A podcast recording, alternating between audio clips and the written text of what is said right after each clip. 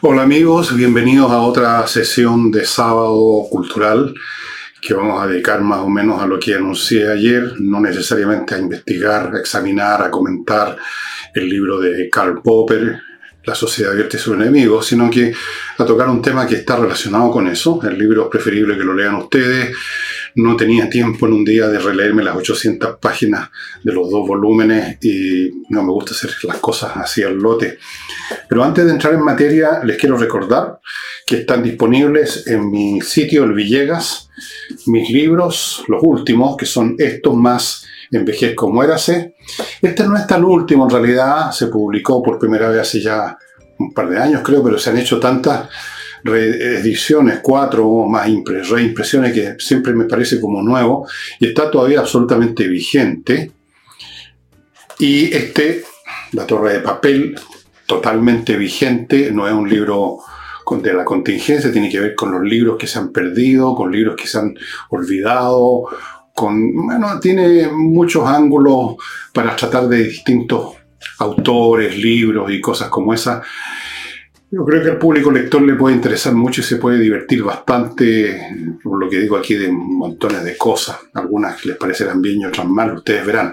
Y Envejezco Muérase tiene que ver con el tema del envejecimiento, cómo se vive realmente esa etapa que los publicistas siempre pintan como los años dorados, lo cual es una mentira espantosa. No tienen nada de dorado, tienen más bien el color blanco de las enfermeras y de las vendas, los pachecuritas. Eso. Y no olviden a Ignacio, no les digo más, ya les he dicho bastante. Esto ya es un asunto que hay que hacerlo y no escuchar más el relato de, de, los problemas de la familia de esta, de esta guagua.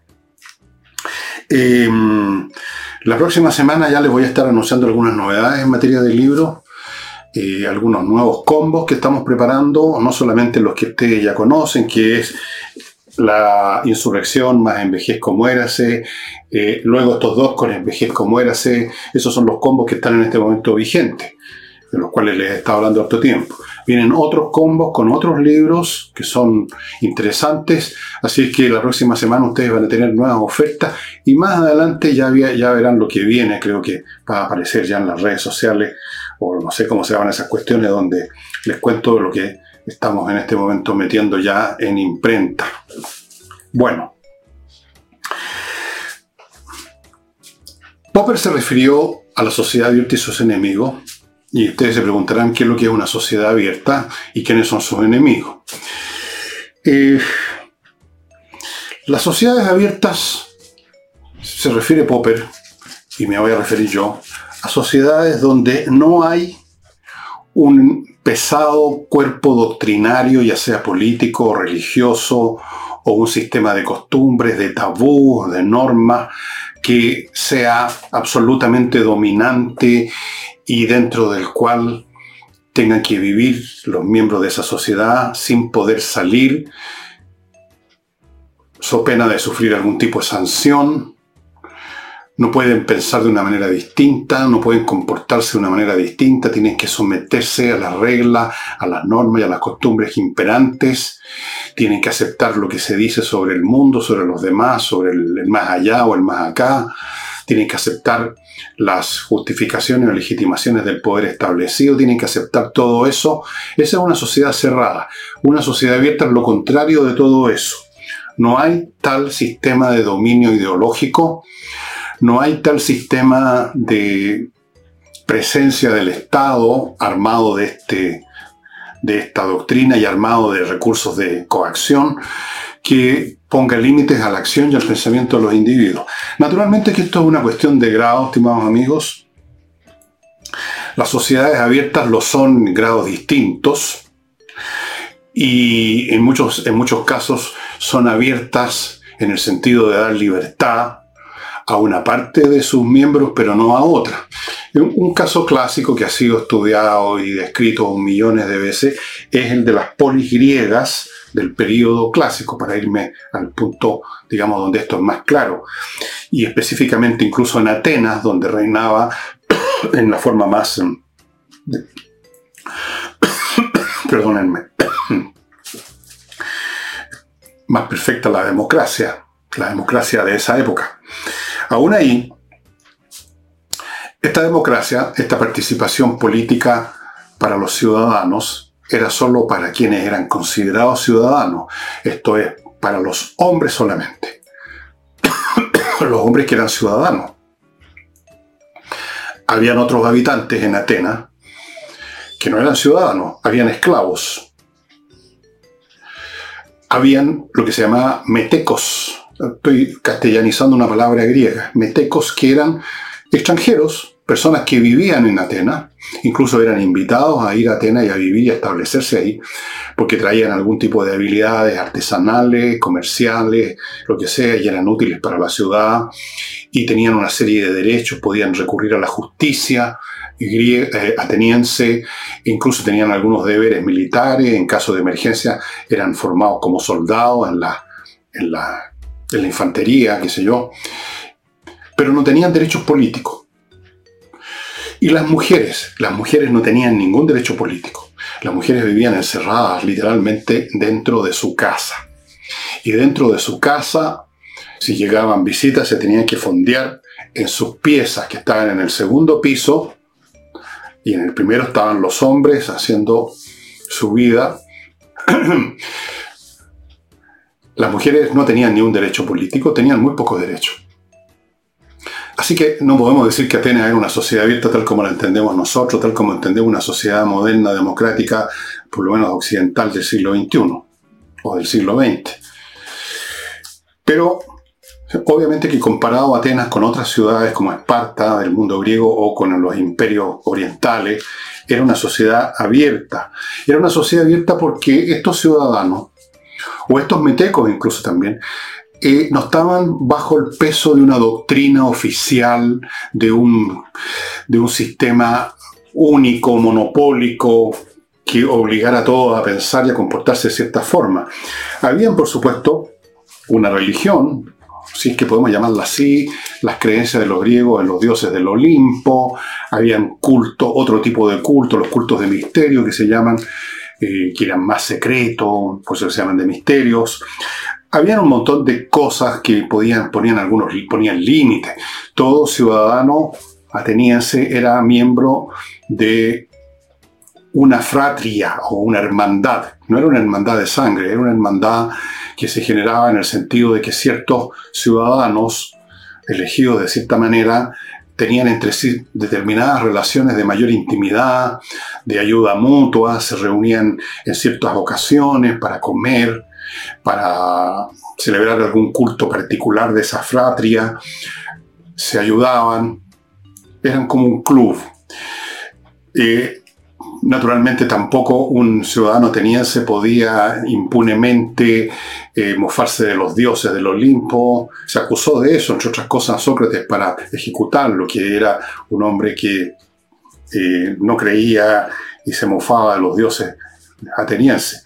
Pero a pesar de eso, por la misma multiplicidad de distintas, de distintas agrupaciones, de distintas fratrias, de distintas tribus, Atenas está dividida por razones administrativas y políticas nada más en 10 tribus, no tenía ninguna relación más allá que la división que hizo el fundador de la democracia moderna ateniense que se llama Clístenes habían restricciones, habían costumbres como en toda sociedad, cosas que no se podían hacer o decir sin sufrir algún tipo de sanción, pero no había una doctrina oficial pesada que cayera encima.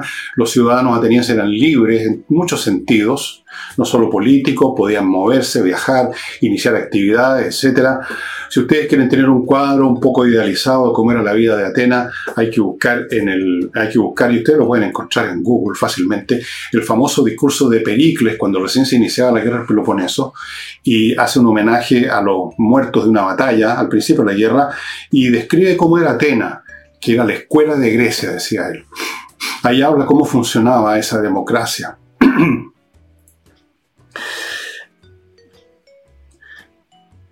Hay otros ejemplos de una sociedad abierta, en distintos grados según las épocas. Por ejemplo, avanzando muchos siglos, las sociedades, las ciudades autónomas, que eran políticamente autónomas como las poligriegas, pero en este caso no eran poligriegas, del Renacimiento italiano, Milán, Florencia, Venecia, Verona, tantas otras, ¿no? Eh, Vinci, eh, Génova, montones. Tenían distintos regímenes políticos, a veces gobernaba una oligarquía de comerciantes, los ricachones, como por ejemplo básicamente era así en Venecia, con distintos mecanismos. Eh, a veces había un ciudadano que era más poderoso que los demás y era como, no el rey oficialmente, ni el presidente, pero era el hombre que con sus recursos militares o económicos o de prestigio, digamos, mangoneaba los organismos de poder que existieran. Pero había un organismo, eran colectivos, alguien podía influir más que otro, alguien podía en un momento dado dominar esos cuerpos colectivos políticos, pero, pero existían. Y fuera de eso, incluso en la ciudad en que estuviese más eh, dominada por uno de estos grandes personajes como Lorenzo el Magnífico y gente así, o los Sforza en Milán, había libertad.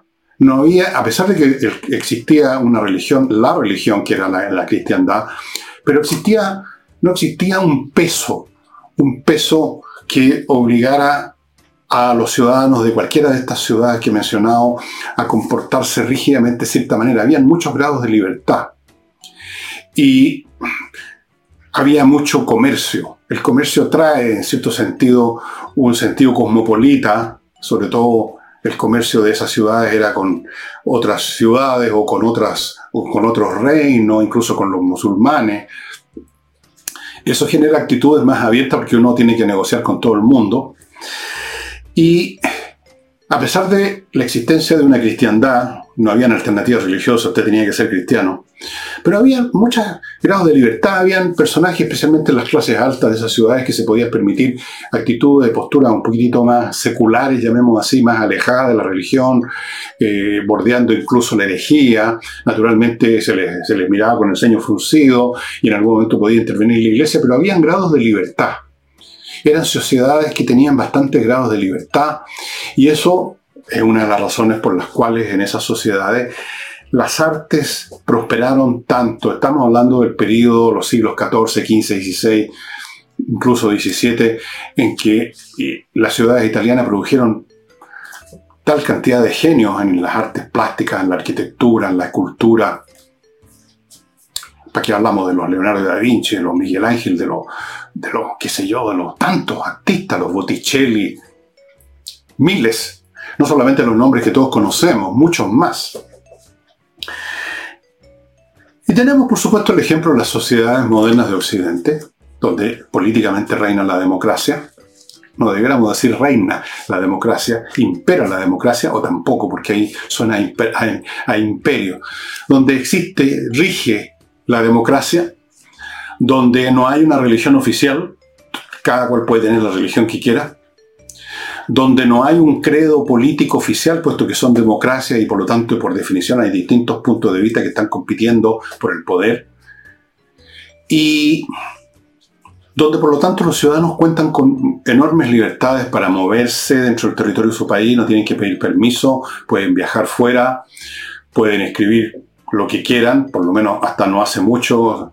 Eso se está terminando un poco, parece en algunas partes, por el imperio cada vez mayor del discurso políticamente correcto, pero todavía no ha llegado al, caso de que sea tan hegemónico.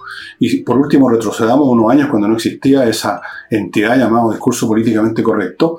Pensemos en 1990, por ejemplo, en vez del 2023. Y había libertad, había competencia son mundos competitivos. Son mundos donde la gente lucha unos contra otros sin, sin métodos violentos, por supuesto dentro de la ley, por, por el dinero, por la fama, por el prestigio, por la gloria, por mejorar su situación. Hay una multiplicidad de ideas que están permanentemente en debate o no están en debate, pero existen en forma paralela, sin, con indiferencia a las otras. Esas son sociedades abiertas. Y luego tenemos el caso contrario, sociedades cerradas que son las que han predominado durante la mayor parte de la historia humana. La mayor parte de la historia humana ha sido una historia regida por sistemas más bien cerrados. Les pongo ejemplos, y hasta el día de hoy. El imperio persa, contra el cual entró en guerra en un momento dado las guerras médicas Grecia, varias, o sea, no Grecia, no existía Grecia como tal, las ciudades griegas o algunas ciudades griegas, otras se corrieron, otras incluso tenían una relación más bien amistosa con, con, el imperio persa, pero Atenas, Esparta, Platea y otras ciudades, digamos, lucharon contra un imperio. En ese imperio regía el emperador, regía una estructura de costumbres, de ideas, una religión, una visión unitaria. y la mayor parte de la población eran campesinos sometidos al señor de la tierra de ese lugar y luego ese señor sometido a otro señor y finalmente todo sometido al emperador por derecho divino. No se hablaba del derecho divino, pero básicamente eh, era latente la concepción que había.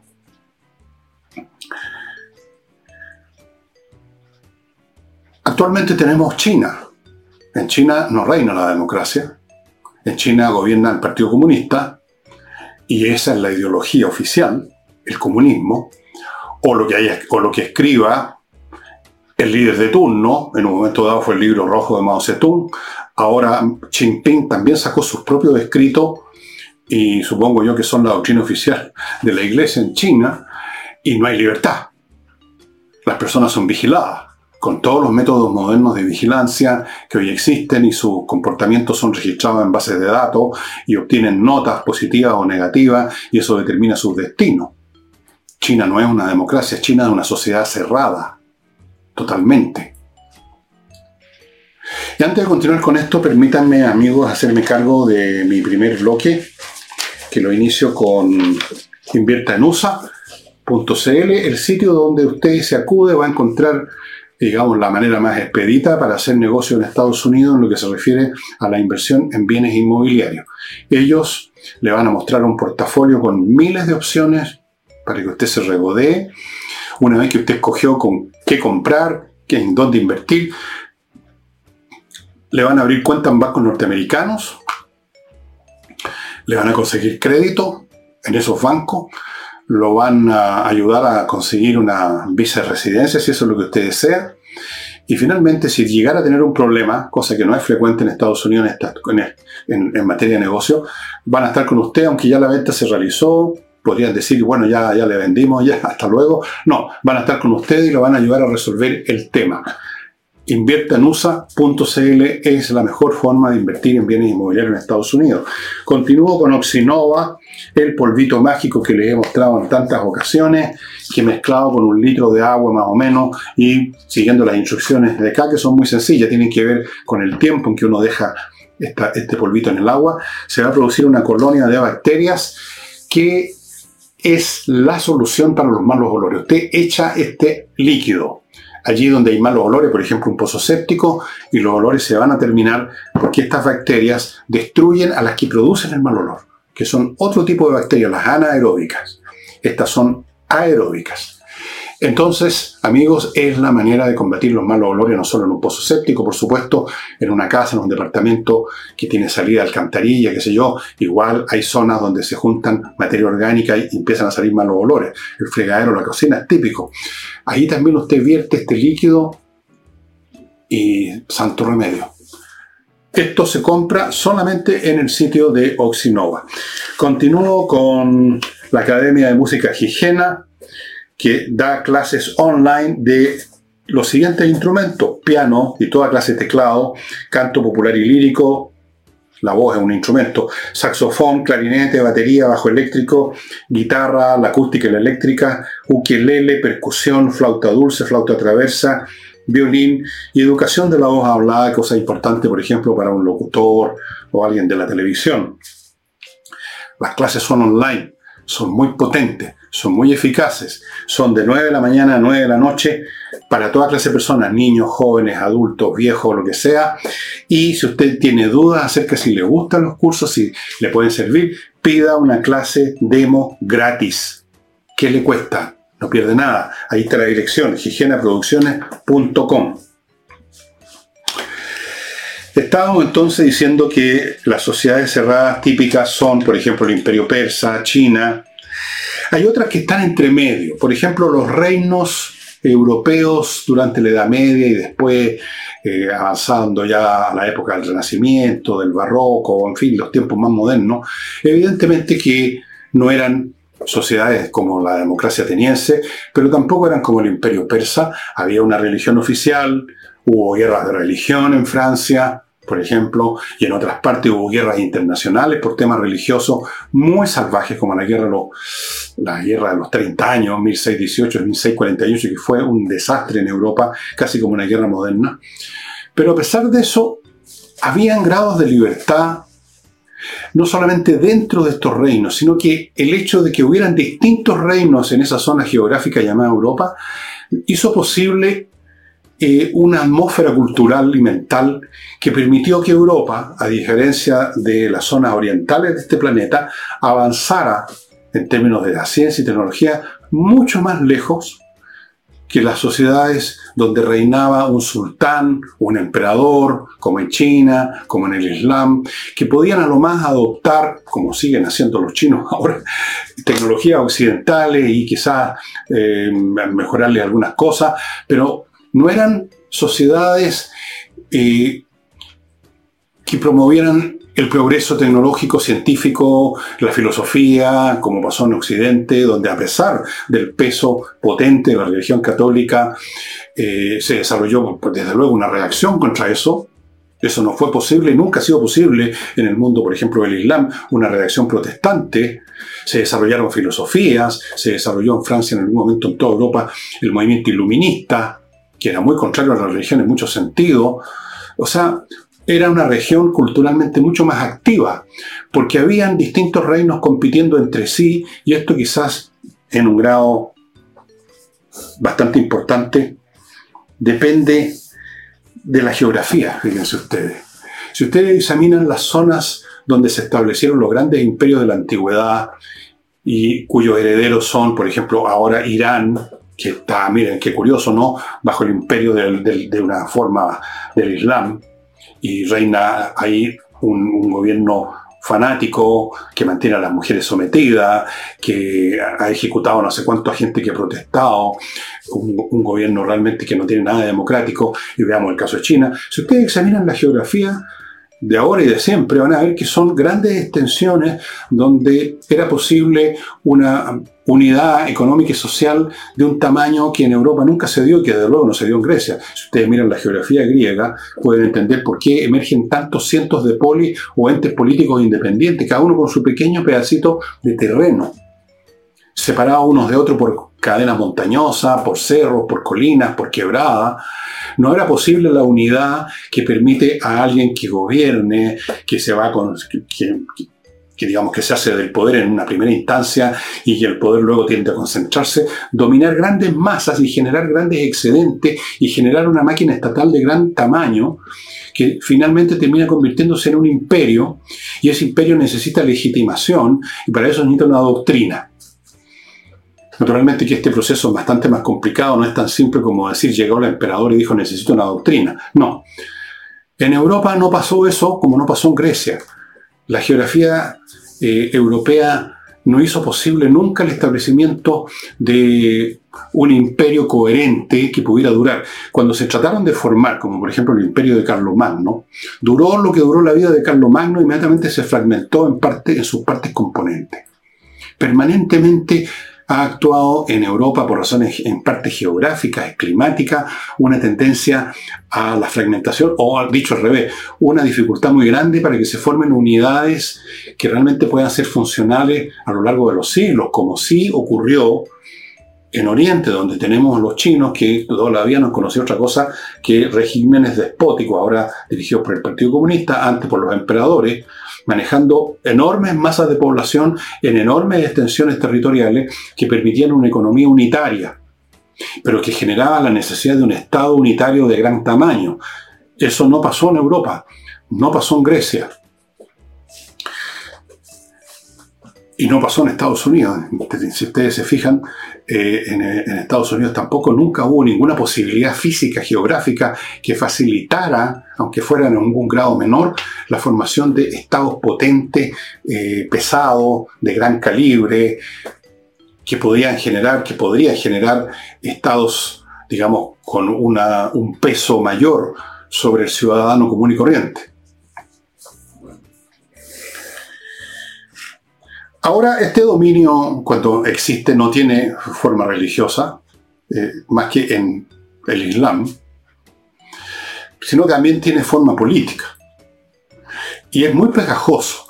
Fíjense ustedes que en Rusia se deshicieron del dominio del Partido Comunista para caer ahora en el dominio de la nueva casta gobernante, titulada, eh, dirigida, tiene como titular a Vladimir Putin y su camarilla militar, civil, y los rusos siguen sin conocer la democracia. Y si ustedes examinan la geografía, vean ustedes un mapa que es lo que es Rusia, el país más grande geográficamente del mundo, una gran extensión, más o menos pareja, donde era posible y quizás necesario la formación de centralizaciones de gran calibre. Todo esto, por supuesto, no es mecánico, no es tan determinista. Lo estoy mencionando como uno de los factores que hace posible que en algunas partes tienda, tienda a generarse un sistema político de gran extensión, de gran peso y con una doctrina que naturalmente para legitimar esa, la existencia, esa estructura, eh, no puede resistir eh, la disidencia. ¿Y por qué? Se preguntarán ustedes. Porque esta estructura de poder que genera intereses económicos, materiales, para los que están arriba en esa estructura, sostenida por la legitimidad de una religión o de una doctrina política, como era la Unión Soviética el comunismo, eh, la disidencia necesariamente es potencialmente necesaria y potencialmente y a veces siempre hostil porque plantea posibilidades diferentes. Y cuando usted funciona sobre la base de una ideología hegemónica, cualquier idea distinta puede carcomer el edificio completo tarde o temprano.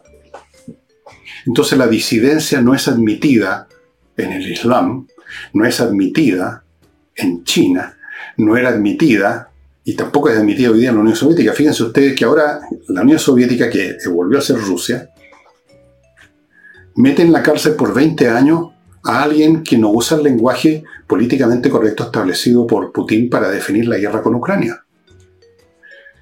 Y los medios de comunicación están totalmente controlados por el Kremlin. Hay una doctrina que legitima la guerra en Ucrania y ninguna disidencia puede ser permitida porque se puede desmoronar todo. Y al desmoronarse la legitimidad, se desmorona la estructura de poder. Y al desmoronarse la estructura de poder, se desmoronan los privilegios de los que están montados en esa estructura de poder.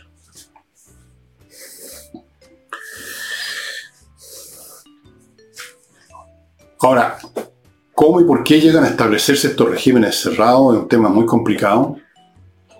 En general, en toda sociedad que se forma, a partir de un origen cualquiera, rápidamente se va a generar una élite gobernante por razones absolutamente necesarias para el funcionamiento del grupo, un grupo en que hay una permanente discusión sobre cada paso, digamos, no puede subsistir, tiene que haber alguien que mande, tiene que haber alguien que sabe más, tiene que haber alguien que tiene más poder, y eso naturalmente tiende a generar una concentración del poder. Y si las posibilidades territoriales o económicas lo permiten, ese poder va a llegar a ser en un momento dado omnímodo. Pero a, su vez va a tener que justificarse con una doctrina porque el poder, en última instancia, consiste en que hay gente que está dispuesta a obedecer. Y va a estar dispuesto a obedecer no necesariamente porque hay un tipo con una espada o con una pistola al lado, sino porque uno cree en que es legítimo obedecer. Esa es la esencia de todo sistema de poder. Entonces, la disidencia es muy peligrosa. Entonces esos regímenes tienden a castigar inmediatamente toda disidencia porque puede contaminar todo el aparato de abajo para arriba. En cuanto a los partidarios de una doctrina, que pueden ser no, ni siquiera miembros de la élite, sino que miembros del pueblo llano, hay otros factores psicológicos que también son importantes, de los cuales quizás voy a hablar en unos momentos después, luego que me haga cargo de este bloque comercial, que lo inicio con Kaizen Automotriz, este garage o automotora especializada en la mantención preventiva. Si usted tiene la más mínima duda, le pareció un día sentir una cosa rara en el auto cuando partió en la mañana o, siente un ruidito que no sabe de dónde viene y el auto está andando, pero algo está pasando, llévelo a Kaizen Automotriz, ellos van a detectar inmediatamente el problema y lo van a resolver. resuélvalo antes que las cosas ocurren, porque las panas ocurren cuando usted está andando en el vehículo y por lo tanto va a quedar botado. Kaizen Automotriz. Continúo con González y compañía, un buffet de abogados penalistas a cargo, por lo tanto, de los temas más peliagudos de la justicia que tienen que ver con el Código Penal. Es decir, cuando usted necesita un abogado penalista es porque se le está acusando o usted está acusando de un delito penal, de un crimen de alguna clase, un robo, un asalto, un asesinato, alguna cosa como esa. González y compañía son un buffet tremendamente especializado, formado en parte por abogados que fueron fiscales y que conocen, por lo tanto, todos los aspectos de una situación penal y que están a cargo de en este mismo momento que estoy hablando de temas re importantes, algunos de los cuales salen de vez en cuando en la televisión, no solamente uno que ya he mencionado antes, sino que uno nuevo en este momento, González y compañía. Y termino con Climo, miclimo.com, que todavía hasta el 30 de abril, quedan 2-3 días, mantiene vigente su promoción de equipos Hambo, con descuentos en los equipos y descuentos en la instalación, amigos. Esta es una oportunidad, aproveche. Esto ellos lo llaman temporada baja pero ya se termina, viene el invierno, esperemos que este fin de semana llueva, esperemos que usted esté viendo este programa con lluvia, ojalá, por lo menos Santiago. Y bueno, aproveche esta oportunidad, estimados amigos. La razón por las cuales personas comunes y corrientes, ni siquiera personas que tienen un interés en estar arriba y que por lo tanto defienden a todo, digamos, sin límites la doctrina que los mantiene arriba, la, la razón por la cual hay gente común y corriente que se pliega a esto son numerosas. En parte por interés de escalar posiciones, en parte porque una ideología coherente y global es muy, como dijéramos, es muy rentable para personas comunes y corrientes que no hacen el esfuerzo personal de desarrollar sus propias ideas sobre nada, y, pero viven de todas formas llenos de preguntas, llenos de inseguridad y viene una doctrina que les explica todo, maravilloso. Además, cuando llega al nivel de, digamos, de la, de la masa ciudadana o de los súbditos, estas doctrinas se simplifican enormemente. Es decir, por ejemplo, en, el, en la cristiandad no tiene nada que ver la teología de los grandes teólogos cristianos lleno de argumentos, filosóficos, Santo Tomás de Aquino, no tiene nada que ver con la fe del carbonero que simplemente cree porque cree y cree en 20.000 santos. Hay, hay una distancia abismal. Les da seguridad. Y esa seguridad, digamos, hay que defenderla a toda costa. Si aparece un disidente, y usted lo puede ver en una reunión social, están todos de acuerdo en una idea, aparece un disidente y produce molestia y el grupo lo va a atacar de una forma o de otra, se van a reír de él porque les pone en una situación difícil, les pone en duda su fe. Y eso es algo que aquel que tiene una fe en un sistema de ideas, en un sistema religioso, quiere seguirla manteniendo. Y como todo sistema de ideas, básicamente es frágil por naturaleza, porque se basa en representaciones mentales que son, por su propia naturaleza, modificables y se modifican. Entonces, todo sistema de ideas que parece muy sólido en el fondo es bastante frágil y por consiguiente rechaza como el pecado mortal cualquier disidencia. Y luego hay un afán de otros por imponer sus ideas a los demás, que uno lo ve en todo orden de cosas, hasta las cosas más simples. Eh, todo el mundo quiere que usted escuche la música que a ellos les gusta, que usted lea lo que a ellos les gusta, que usted rechace lo que ellos rechazan. Un afán por imponer sus, a veces muy patéticas, pequeñas y ridículas ideas. Eso es, una, es casi una, es, observable en mucha gente, eh, es muy común. Pero volviendo al tema, una sociedad cerrada entonces eh, es una sociedad que encierra a los ciudadanos, a los habitantes, en un sistema de representaciones sobre el mundo, sobre lo que es correcto, sobre lo que es justo, sobre cómo hay que comportarse unos con otros, y no tolera disidencias porque esas disidencias podrían carcomer todo el edificio que en última instancia sostiene a los iluminados que siempre están arriba, disfrutando las cosas buenas de la vida, como era la nomenclatura en la Unión Soviética, como son los que han llegado en Chile a las posiciones del Estado y se están forrando los bolsillos, pero ah, obviamente que se están forrando los bolsillos porque está todavía vigente, aunque ya en proceso de decadencia, una ideología progresista de transformaciones profundas que los encumbró el poder y quieren seguir ahí. Entonces, esas ideas hay que mantenerlas a toda costa. Y si usted piensa de otra forma, usted es negacionista. Usted es un hereje, usted es un tipo que hay que cancelar. Esto se ve en todas las sociedades, dicho sea de paso en este momento. Por eso que dije que para pensar en las sociedades occidentales democráticas, más vale retroceder en la máquina del tiempo a finales del siglo pasado, porque hoy estamos viendo un proceso de deterioro progresivo de la libertad y de la democracia en todas las naciones del orbe, en grados mayores o menores, con velocidades distintas, pero lo estamos viendo en todas partes. Y finalmente termino el programa insistiéndoles en recomendarles lo que les recomendé ayer, de que consigan ese libro La sociedad abierta y sus enemigos de Karl Popper, que está en inglés, en Amazon y en otras partes. Yo no sé si hay, debe haber alguna traducción castellana, no, no he buscado, pero si usted está interesado puede buscar. En una de esas incluso la encuentra en una librería en Chile. Capaz que se produzca ese milagro. Un milagro difícil hoy en día. Y eso amigos sería todo por hoy. No olvidéis, sí, que este domingo tenemos, yes sir, flamenco en la casa del jamón, pero no en la noche, sino que a la hora de almuerzo. Ideal para ir allá temprano, tipo dos y media, una, sentarse en una mesa que usted ya ha reservado, pedir unos cócteles, un aperitivo, digamos, mejor dicho, pedir cosas para picar, después almorzar y ver y escuchar este magnífico espectáculo que es el flamenco. Así es que, amigos, este domingo en la Casa del Jamón. Sería todo por hoy. Eh, perdonen, mi garganta no está en muy buen estado. Y Habría mucho más que decir de la sociedad abierta y las sociedades cerradas, pero obviamente este no es un programa, no es un programa, no es un seminario, ni es un curso, no es más que una pequeña conversación que dura alrededor de una hora.